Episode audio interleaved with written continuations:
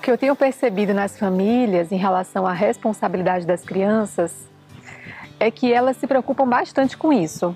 É algo que mobiliza as famílias, especialmente quando isso interfere uh, no acadêmico da criança. Né? Então, quando elas têm alguma dificuldade de rendimento escolar, quando elas uh, não seguem aquilo que a escola solicita, é, têm dificuldade para fazer o dever de casa, a cumprir prazos, isso acaba preocupando demasiadamente os pais. Então, uma das coisas que a gente logo pergunta e investiga nesse sentido é se aquela criança tem outras responsabilidades.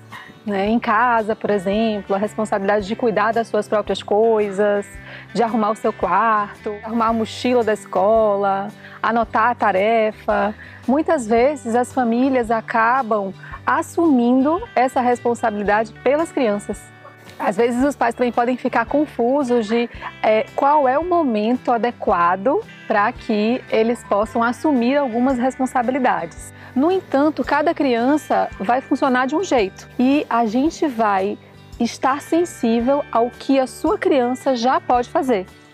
Às vezes a gente acaba é, dando responsabilidades às crianças que elas ainda não conseguem assumir e isso vai aparecer como uma dificuldade na relação de vocês. E às vezes a gente também não dá a responsabilidade para algo que ele já consegue. E isso também causa alguma dificuldade porque é, elas já poderiam estar assumindo aquela responsabilidade e não fazem porque não têm oportunidade. Tem uma diferença interessante nisso, que é uh, o comportamento responsável e o sentimento de responsabilidade que é a responsabilização. Um é comportamento e o outro é sentimento. Quando uma criança se comporta de maneira responsável, ela está fazendo coisas que a gente chama de responsáveis. Só que ela pode estar fazendo simplesmente porque alguém está é, exigindo que ela faça, cobrando que ela faça. Por exemplo, os pais, os professores, outras pessoas. É diferente de quando ela tem um sentimento de responsabilidade porque aí ela está fazendo porque ela se sente responsável por. Ela está assumindo verdadeiramente aquela, aquela responsabilidade. E aí ela precisa dar conta por ela mesma. Ela sente que é dela, que não é do outro. Ela não está fazendo pelo outro, ela está fazendo por ela. E é isso que as famílias esperam dos seus filhos. Na verdade, é um caminho a se percorrer. Né? É um comportamento que é aprendido e é um sentimento que é desenvolvido.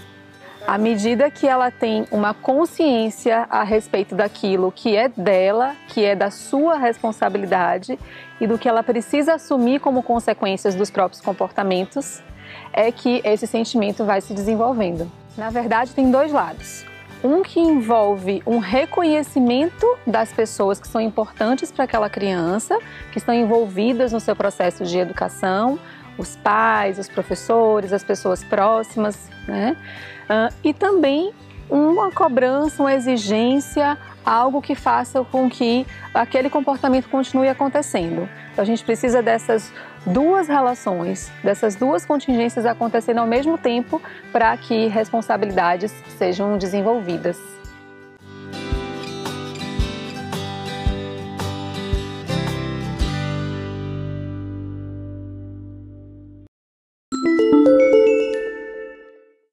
A gente pode ficar confuso na hora de ter uma medida em relação ao quanto de responsabilidades e de exigências a gente já pode dar para aquela criança, para os nossos filhos. Então, uma das coisas que a gente pode pensar é o que que ele já é capaz de fazer. Então, ele já é capaz, uma criança pequena, já é capaz de comer sozinha? É, ela já consegue, ela já tem essa coordenação motora, por exemplo, ela já dá conta disso. Então já é o momento da gente dar a oportunidade dela fazer isso sozinha aquela criança já é capaz, por exemplo, já uma maiorzinha, de descer sozinho o elevador do prédio, ir no play brincar com os amigos? Ah, ela já é capaz de fazer isso. Ela já sabe, ela já tem toda a preparação comportamental para poder conseguir fazer isso. Então, já é o momento da gente permitir que ela faça é, esse comportamento sozinha. Então, na verdade, a medida é o que que os nossos filhos já conseguem fazer sem ajuda o que, que eles já demonstram para gente que conseguem fazer sem ajuda. Algumas famílias elas têm mais dificuldade de fazer isso, porque aí tem uma característica dos pais nesse processo. Então, se são pais mais protetores, que têm mais dificuldade de permitir que as crianças tentem e consigam desenvolver novos comportamentos, elas vão tender a evitar essas oportunidades para elas. Né? Elas vão tentar fazer as coisas pela criança e, mesmo que ela solicite, peça, tente, elas não vão deixar que ela vá. Então, essa é uma característica da família que acaba interferindo no desenvolvimento da criança. Né? Ou o contrário, uma família que é mais permissiva e que não acompanha esse desenvolvimento e acaba exigindo a mais do que aquela criança é capaz. Aí a gente também é, cria uma condição em que a criança se sente muito uh, desamparada, né? E ela se sente muito frustrada porque ela não consegue, não tem ainda habilidades suficientes para dar conta daquilo.